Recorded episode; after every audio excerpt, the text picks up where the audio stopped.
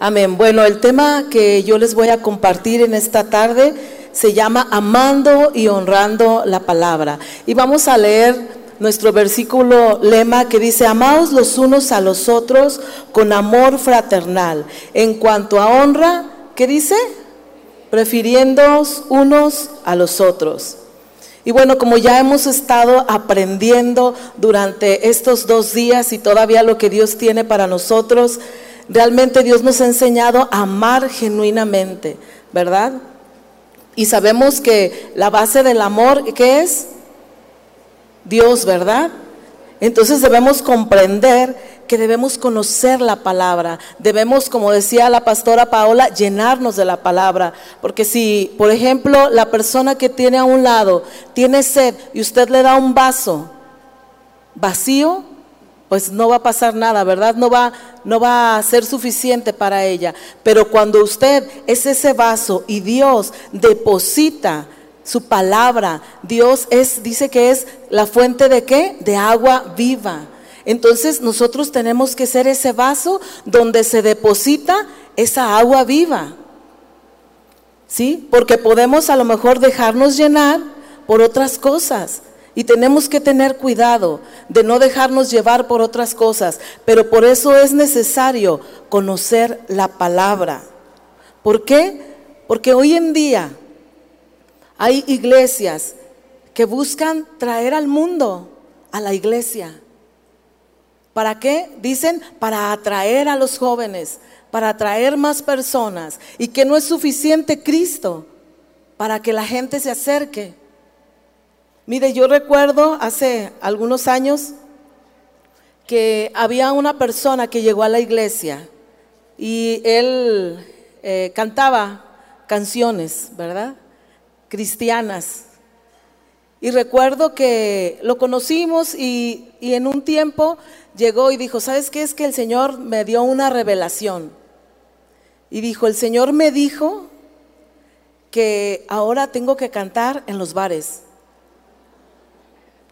Yo creo que cuando escuchó el Señor, yo dijo, ¿yo? ¿Yo? ¿Yo le dije? Y fíjese, tristemente, o sea, el Señor me dijo, pero lo peor es que el pastor que lo escuchó le dijo, te apoyo, es del Señor. ¿En dónde dice la palabra de Dios? ¿Y sabe cuál era su argumento? Es que tenemos que ser luz en medio de las tinieblas. Imagínese en un bar un borracho que va a recibir del Señor. Eso es deshonrar la palabra. No es honrar la palabra. Cuando la palabra de Dios nos dice en Romanos 12:2, y lo voy a leer en la nueva versión internacional, y dice, no se amolden al mundo actual, sean transformados mediante la renovación de qué? De su mente. Así podrán comprobar cuál es la voluntad de Dios, buena, agradable y perfecta. Y es por eso que de verdad debemos de conocer la palabra para poder honrar a una mujer. De lo contrario, podemos hacer lo que dice este versículo, adaptarnos a lo que el mundo hoy está ofreciendo. Como por ejemplo, imagínese usted dice, ahora sí voy a honrar a mis hermanas. Ahora desde hoy todas ustedes son unas mujeres empoderadas. Imagínese. Y así está hoy el mundo. Y las mujeres salen sintiéndose, imagínense qué dice, donde piso hasta pasto sale. Así nos sentimos bien empoderadas, ¿verdad? Había un hermano en la iglesia que donde él trabajaba decía que todas estaban empoderadas, pero ya ahora les decían las empoderadas divorciadas, porque así acabaron todas. Y están tan empoderadas que hasta pueden decirle al Señor lo que haga. Porque yo declaro que voy a tener esto. Y yo declaro que ahora voy a tener esto. Pero ¿sabe qué es lo más triste? Que hay iglesias que hasta hacen congresos de las mujeres empoderadas. Es su logotipo. Y ahí van todas las que quieren empoderarse. Después que le dicen, ¿sabes qué? Tú no eres menos que nadie, ¿eh? No. Tú estás por encima de todo, aún de tu esposo, y quieren mover el orden que Dios estableció. ¿Y qué dicen? Tu esposo es la cabeza, pero tú eres el cuello y lo mueves. ¿Qué tal? ¿Cuántos cuellos hay aquí? ¿Ninguna? No, ¿verdad? Pero la palabra de Dios, ¿qué nos dice? En Filipenses 2.3 dice, no hagan nada por egoísmo o vanidad, más bien con humildad consideren a los demás como superiores a ustedes. Es todo lo contrario de lo que el mundo nos está diciendo. Nos están diciendo que las mujeres somos ahora superiores. Y no porque nos, digamos que no valemos, no, nosotros sabemos lo que valemos. Pero el mundo quiere distorsionar la palabra de Dios. Y mucha gente está cayendo en eso y está deshonrando la palabra. Y le dicen a la mujer, ahora nadie puede decidir por ti. Tú puedes decidir por tu cuerpo. Tú puedes hacer lo que tú quieras. Tú eres libre. Dios a libertad nos ha llamado. ¿Y cuántas mujeres, por ser libres, cometen un aborto? Y recuerdo que una persona eh, platicaba una anécdota y decía que llegó una mujer con el doctor y la mujer estaba desesperada y llegó con una niña de ocho años y estaba embarazada y llegó con el doctor y le dijo, ¿sabe qué? Yo no puedo tener este bebé, necesito abortarlo, porque ya no puedo, mi economía no, no es suficiente, eh, no tengo marido y bueno, tantas y tantas cosas. Y el doctor le dijo, bueno, está bien, pero te voy a proponer algo mejor. Mátala de ocho años. Es lo mismo. ¿O acaso el bebé que traes en tu vientre no es tu hijo? Pero la gente, en su ignorancia, hay quien dice, no, es que no, todavía no es un ser humano. Es más, todavía está en el cielo. Todavía no ha. Cuando la palabra de Dios dice que, que desde el vientre de nuestra madre, el Salmo 139 dice, tú creaste mis entrañas desde el vientre de mi madre.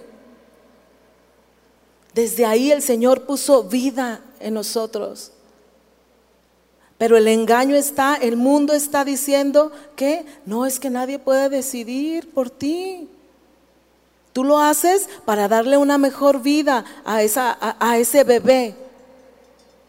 Porque mira, si lo dejas vivir, pues imagínate, mejor que se, que se regrese al cielo, ¿verdad? Qué triste, de verdad darnos cuenta de que hay mujeres que a lo mejor lo han practicado. Y yo sé que su vida no vuelve a ser la misma. Su vida queda marcada para siempre. Porque imagínate las personas que tienen hijos, matar a su hijo? ¿Pero qué? ¿Porque no lo conoce? ¿O por qué razón toman esas decisiones? Porque no conocen la palabra, ¿verdad? Pero entonces por eso nosotros tenemos que estar realmente sabiendo lo que vamos a hablar a las mujeres. No, no realmente dejarnos llevar por lo que el mundo dice. ¿Por qué? Porque el mejor lugar donde podemos encaminar a una mujer, a, una, a un hermano es, ¿a dónde? A los pies de Cristo.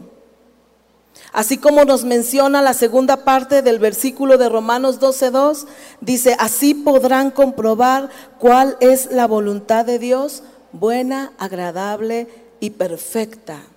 Estamos hablando de los propósitos que Dios tiene para nosotros.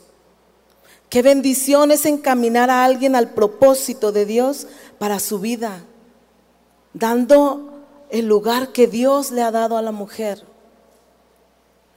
Mire, hay una persona que un día me escribió y, y me dijo, ¿sabe qué, pastora? Necesito hablar con usted por mensaje. Y le dije, ah, sí. Y me dijo, ah, usted no me conoce, pero yo hace muchos años conocí del Señor.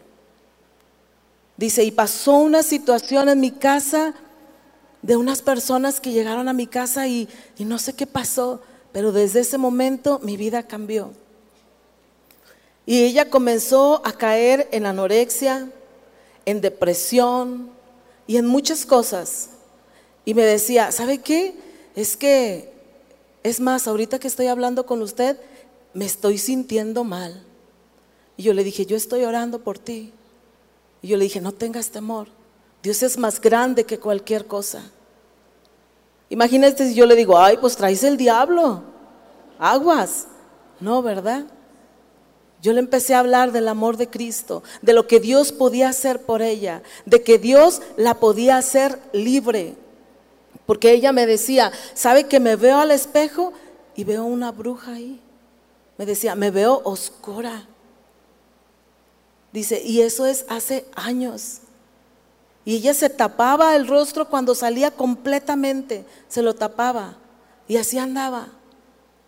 Y gracias a Dios, Dios empezó a ministrar su corazón. Y Dios empezó a, hacer, a hacerla libre.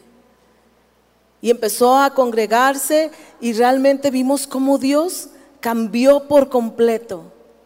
Y recuerdo en una de las veces que la vi, la abracé y le dije, qué bonita te ves. Y me dijo, ¿sí? Le dije, sí. Le dije, vete en el espejo y vas a ver lo bonita que estás. Y después me escribió ella y me dijo, ¿sabe qué, pastora? Tenía razón. Dice, por fin pude ver mi rostro diferente. Me dijo, y quiero decirle que cuando yo le escribí ese día, yo ya tenía todo para suicidarme. Me dijo, ese día yo había decidido terminar con mi vida, porque era tan pesado todo lo que me estaba sucediendo todos esos ataques que ella tenía.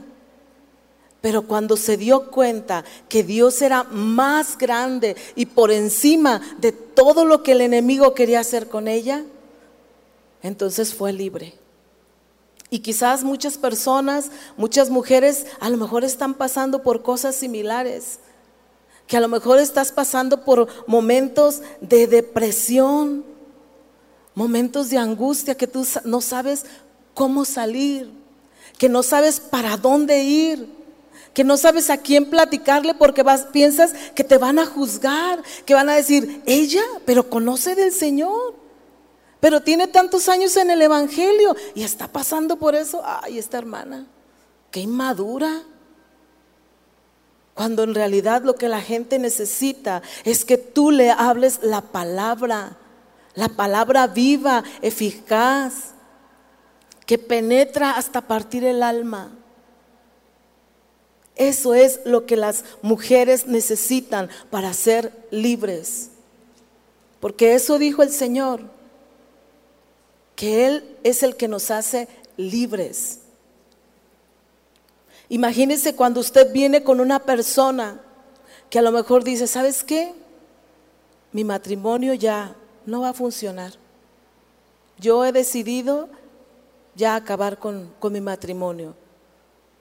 Porque yo veo que mi esposo, no, no, por más que le he compartido que venga a la iglesia, no, dice bola de hipócritas, yo no sé qué vas tanto tiempo ahí, y no, no, y, y no, ya me cansé, ya me cansé de estar hablándole y hablándole, y él no me entiende.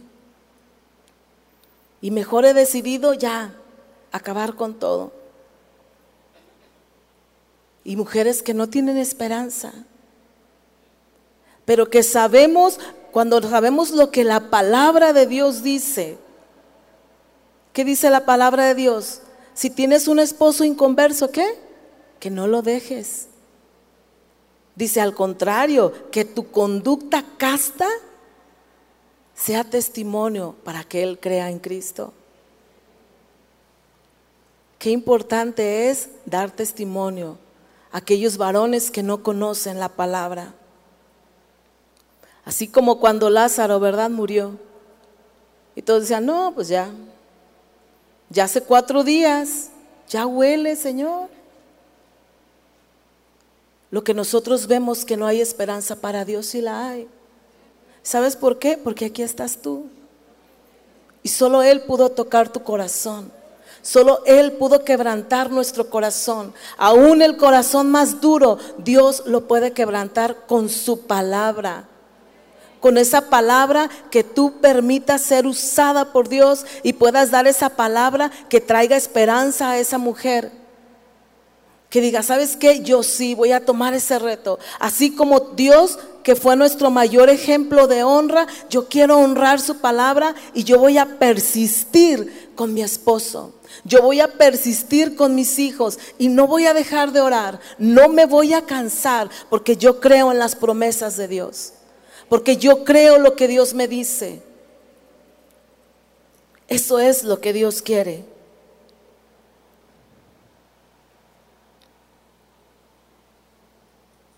Nosotros debemos de preferir honrar que ser honrados y no querer decir, hey, yo quiero, quiero, quiero demostrarles que puedo ser honrada.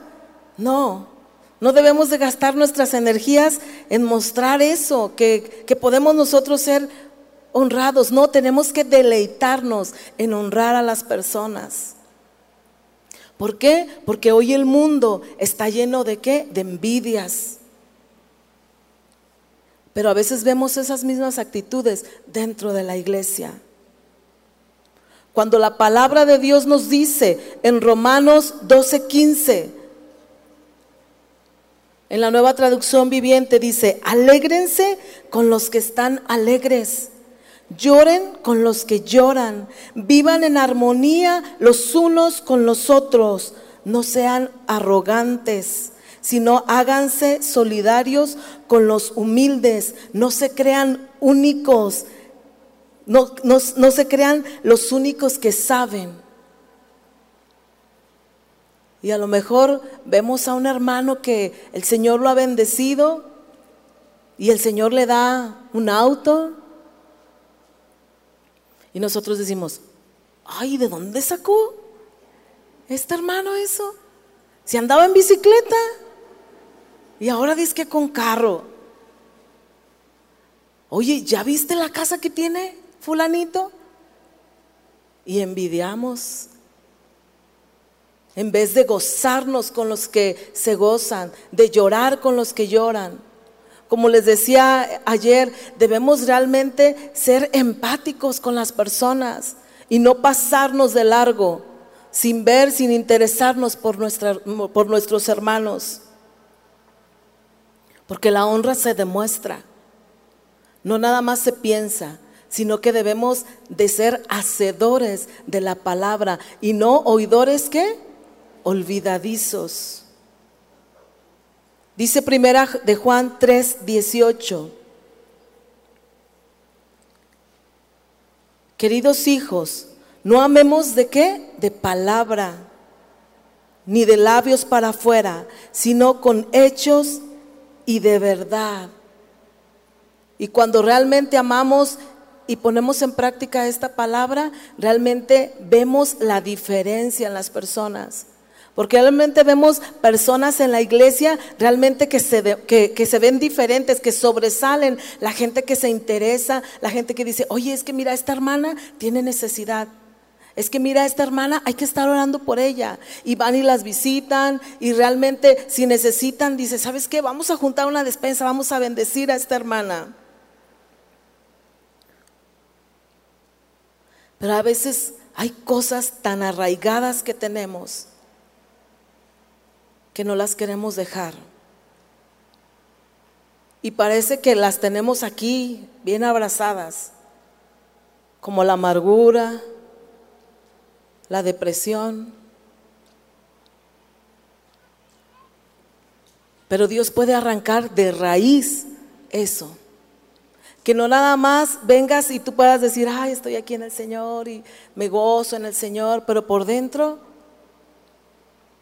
estás realmente angustiada, triste, ni siquiera puedes entrar a la presencia de Dios porque estás pensando en tantos y tantos problemas. Porque estás pensando en lo que vas a llegar a hacer a tu casa, que vas a llegar a ver tantos problemas en tu casa. Y lo tenemos ahí y no dejamos muchas veces que el Señor venga y quebrante nuestro corazón. ¿Cuántas veces a lo mejor hay pecado en nuestro corazón? Y no dejamos que la palabra venga y saque todo eso. ¿Para qué? Para que Dios cumpla el propósito en nuestras vidas. ¿Qué hace el Señor? Nos limpia, nos sana, nos moldea, nos perfecciona. Y entonces así podremos ser, como decía Paola, un instrumento, porque entonces vamos a tener la llenura que Dios nos da. Y vamos a ser mujeres que realmente tengamos esos principios en la palabra de Dios y honrar conforme a la palabra. Porque eso nos lleva realmente a ser útiles en el reino del Señor. ¿Y por qué? Y debemos realmente decir, voy a amar al hermano a lo mejor que no me cae tan bien, pero date la oportunidad de acercarte. Así como nos decía, no nada más a lo mejor al que te conviene. No, sabes que hay que hablarle a aquel hermano porque ya me dijeron que tiene casa en la playa para que no la preste. No es por conveniencia, ¿verdad? No, es que hay que hablarle a aquel hermano porque ya me dijo que tiene esto y esto. ¿No será mejor decir, ¿sabes qué? Hay que juntarnos. Porque ese hermano, esa hermana, tiene la llenura del Espíritu Santo. Y yo quiero ser aconsejada por ella. Así es como debemos de ser. Dice Romanos 12, 17. Dice, no paguen a nadie mal por mal. Procuren hacer lo bueno delante de todos. Si es posible y en cuanto dependa de ustedes, vivan en paz con todos. No tomen venganza, hermanos míos, sino dejen el castigo en las manos de Dios, porque está escrito, mía es la venganza, yo pagaré, dice el Señor. Antes bien, si tu enemigo tiene hambre, dale de comer. Si tiene sed, dale de beber. Actuando así, harás que se avergüence de su conducta. No te dejes vencer por el mal, al contrario, vence con el mal el bien.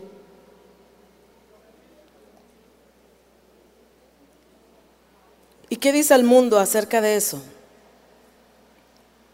No, pues yo me porto bien con el que se porta bien, ¿verdad? Si me, si me buscan, me encuentran. O a lo mejor hay personas que conocen la palabra y saben qué hacen. Ay, pero así dice el Señor, mía es la venganza, aguas, así te va a con Dios. ¿Verdad? Pero lo tomamos por otro lado. Y queremos así como decirle, Señor, agárralo o agárrala, zarandéala Dale con todo, Señor. En vez de venir al Señor y dejar nuestras cargas, poner al Señor eh, nuestra necesidad, decirle, Señor, mira, esta persona eh, me está haciendo así, yo siento que, está a lo mejor hablando mal de mí, está eh, a lo mejor diciendo cosas que no son verdad, pero, pero dice la palabra que si tú vienes con esa persona y te portas bien, haces que se avergüence de su actitud en contra tuya. Porque cuando llegamos con palabras de amor, ¿qué dice? La respuesta amable. Así es. Pero si llegas al tú por tú, no, pues quién sabe qué vaya a pasar, ¿verdad? Dice la palabra de Dios también en Levítico 19, 18. No seas vengativo con tu prójimo, ni le guardes rencor. Ama a tu prójimo como quién? ¿Y quién se cae gordo? A sí mismo. Porque dice que nos amemos como a nosotros mismos, ¿verdad? Entonces, ay, qué gordo me caigo. No, ¿verdad? O habrá a lo mejor alguien que sí. ¿Verdad? Ay, no me quiero nada. Así, así amas a tu hermano, dice, como a ti mismo te amas. Y a lo mejor es fácil entenderlo, ¿verdad? A lo mejor dice, no, pues sí, sí, cierto. Pero lo difícil es ponerlo en práctica. Todo esto que estamos aprendiendo.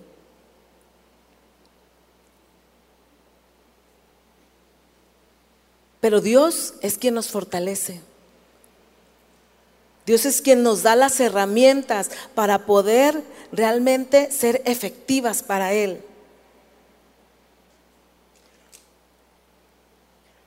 Y mire, qué complicado es tratar con personas difíciles, ¿verdad? Pero Dios nos dice que es a las que debemos amar. Porque hoy en el mundo la gente hace todo lo contrario. Recuerdo que leí algo que una mujer puso y dijo, y decía ahí, decía, si me quieren, los quiero. Si me envidian, qué bueno. No decía que los envidiaba, decía, qué bueno. Y decía, si me odian, los odio. Y así empezó a decir así, una serie de cosas. Y yo dije, ay caray, eso es el mundo.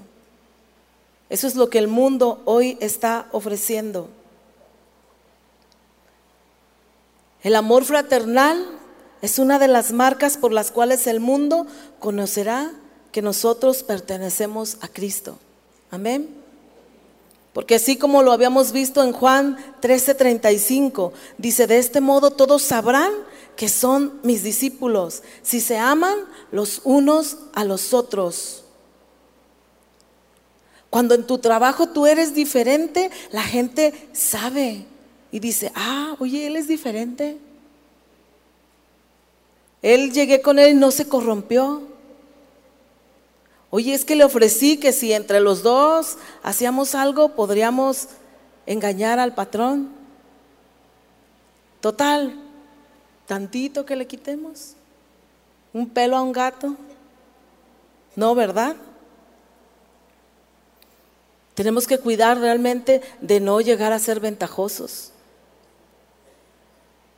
calumniadores, porque el amor que Dios nos dice no es opcional. Como cristianos no es opcional, no es una opción si tú quieres, es un mandato de Dios.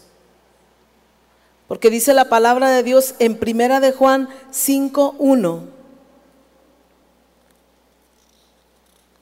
Dice, todo el que cree que Jesús es Cristo ha nacido de Dios y todo el que ama al Padre ama también a sus hijos.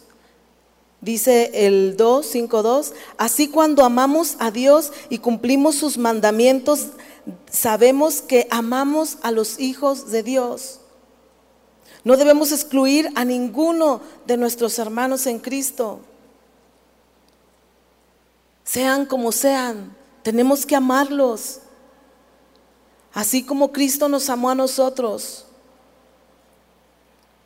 Dice Romanos 12:3, Dios en su bondad me nombró apóstol y por eso les pido que no se crean mejores de lo que realmente son. Más bien, véanse ustedes mismos según la capacidad que Dios les ha dado como seguidores de Cristo. debemos realmente hacer la voluntad de Dios. Mire, vemos, por ejemplo, en la historia de Daniel, dice la palabra de Dios en Daniel 1 que él propuso en su corazón no contaminarse.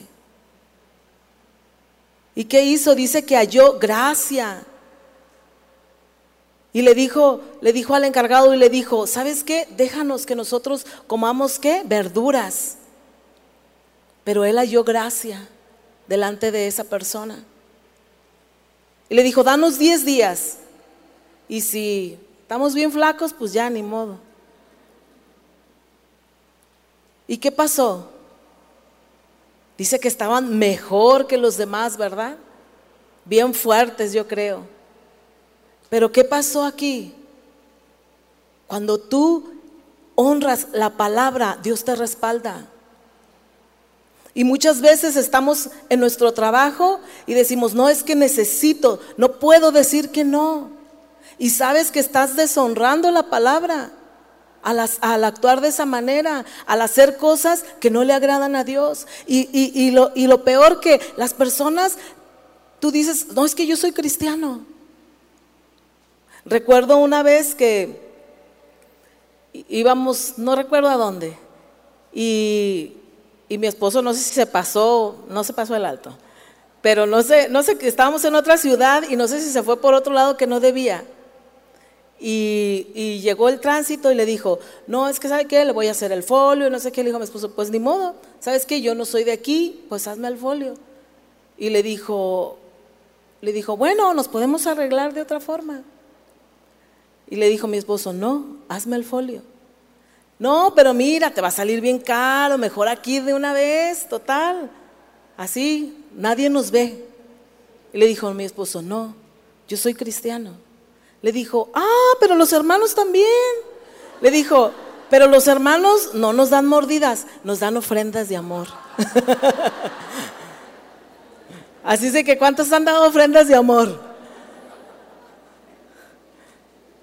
¿Verdad? Y así le acomodamos, ¿verdad? Una ofrenda de amor para el tránsito. Los mordemos con amor. Y así como mire Daniel, él no le importó, él dijo, yo no me voy a contaminar, porque yo quiero honrar a mi Señor. Y Dios lo respaldó. Y lo mismo pasó con Sadrach, Mesach y Abednego, ¿verdad? ¿Conoce esa historia? Cuando el rey Nabucodonosor hizo su estatua y que le dijo, cuando suenen todos los instrumentos, quiero que se inclinen ante mí. Pero ellos no lo hicieron. Ellos sabían quién era su Señor y a quién debían honrar. Y dice que el rey se enojó mucho. Les dijo, a ver, les voy a dar otra oportunidad pero no lo hicieron. Y cuando vino el rey Nabucodonosor con ellos, en el versículo 16 de Daniel 3, dice, Sadrach, Mesach y Abednego respondieron al rey Nabucodonosor diciendo, no es necesario que te respondamos sobre este asunto He aquí nuestro Dios a quien servimos puede librarnos del horno de fuego ardiendo y de tu mano, oh rey, nos librará.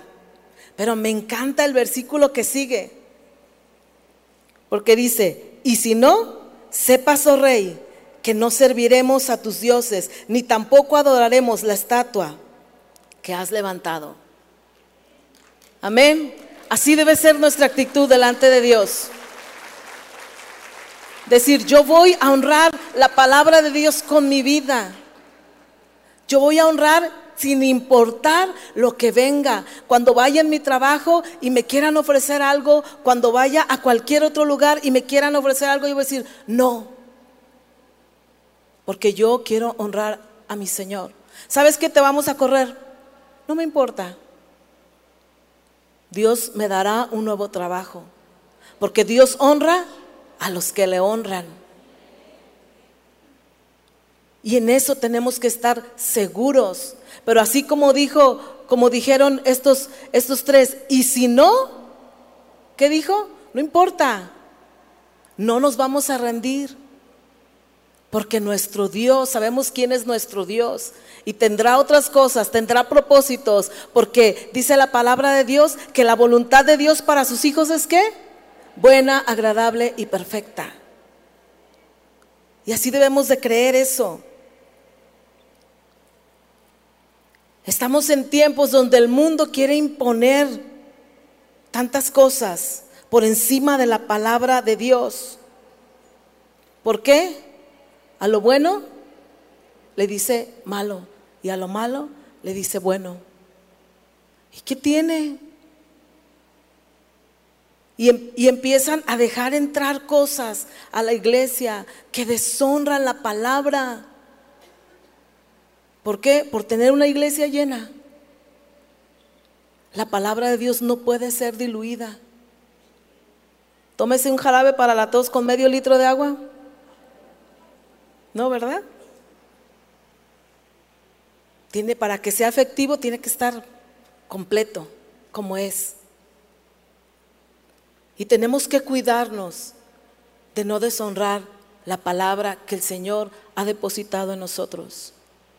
Hoy y estos días el Señor está depositando de su palabra en nosotros. ¿Y sabe qué? Usted y yo tenemos una meta, llegar delante de Él. Todo lo que hagamos vale la pena por el Señor. Honrar al Señor vale la pena. Así como Él se entregó, y nos dio vida eterna. ¿Qué podemos ofrecerle a Él? Sino una vida consagrada a nuestro Rey. Una vida que le agrade al Señor. Un corazón diferente. Un corazón dispuesto a Él. Que venga lo que venga, que a lo mejor nos ofendan. Decimos, ay, es que me ofendió tanto. Al Señor lo ofendieron más si era Dios.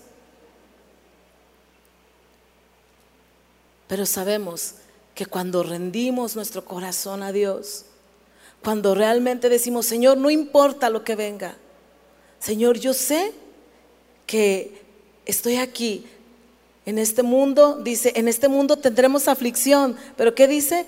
Confía, yo he vencido al mundo. El que venció al mundo es nuestro Señor. Y en eso debemos permanecer. Y decir, Señor, yo sé que si yo permanezco en tu palabra, honrando tu palabra, yo un día voy a estar delante de ti y voy a escuchar, buen siervo y fiel, entra en el gozo de tu Señor. ¿Cuántos quieren escuchar esa palabra de nuestro Dios? Gracias, Señor. Esa debe ser nuestra esperanza la vida eterna. Imagínense, ¿qué se compara esta vida con la vida eterna? Nada. Dice que es como la neblina que ahorita está y después desaparece. Así es nuestra vida.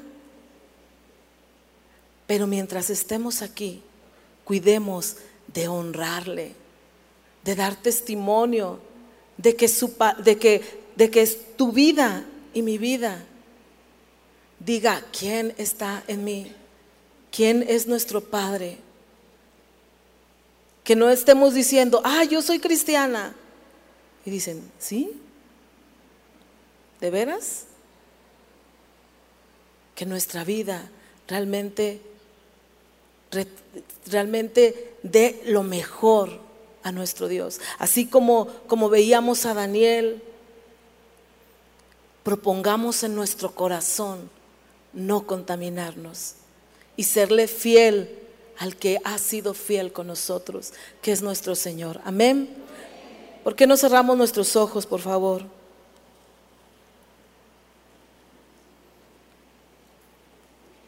Y vamos a permitir que el Señor nos ministre en esta en esta tarde.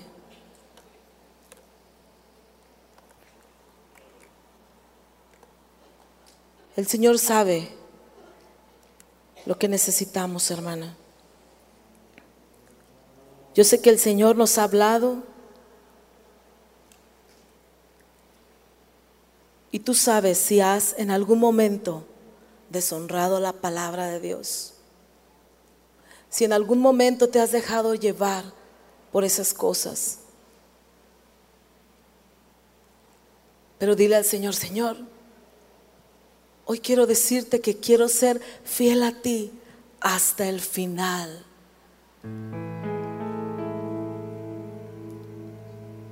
No importa lo que venga, Señor. Quiero permanecer en ti, Señor. Quiero ser, Señor, útil para tu reino.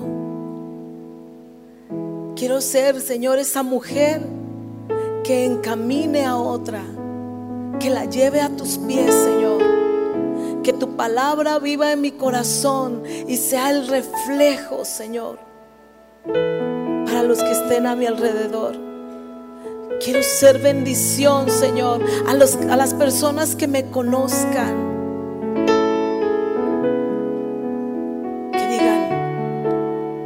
Lo que tú tienes. Yo necesito lo que tú tienes.